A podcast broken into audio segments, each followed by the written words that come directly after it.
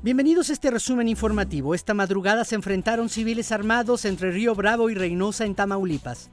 La vocería de Seguridad Pública y Protección Civil del Estado informó sobre vialidades bloqueadas con vehículos y ponchallantas. También se recibieron reportes de caravanas de vehículos con civiles armados. Un grupo armado secuestró a cuatro jóvenes en el fraccionamiento Colinas del Bosque en Culiacán, Sinaloa. Testigos relataron que delincuentes ingresaron a una casa donde se encontraban las víctimas. La sacaron por la fuerza, luego robaron una camioneta para escapar. Medios locales reportan que realizaron varios disparos. Rescataron a una niña de aproximadamente tres años que fue secuestrada sobre la México Pachuca.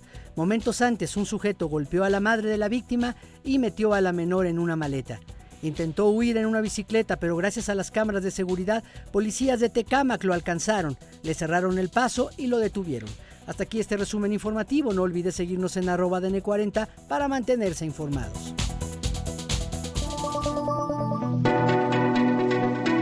Este podcast es presentado por VAS, la super app que te ofrece muchas y nuevas formas de pagar todo lo que quieras con tu celular.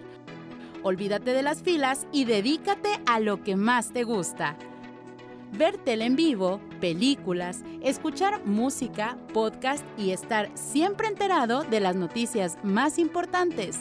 Todo en un mismo lugar. Vas, la super app, con todo.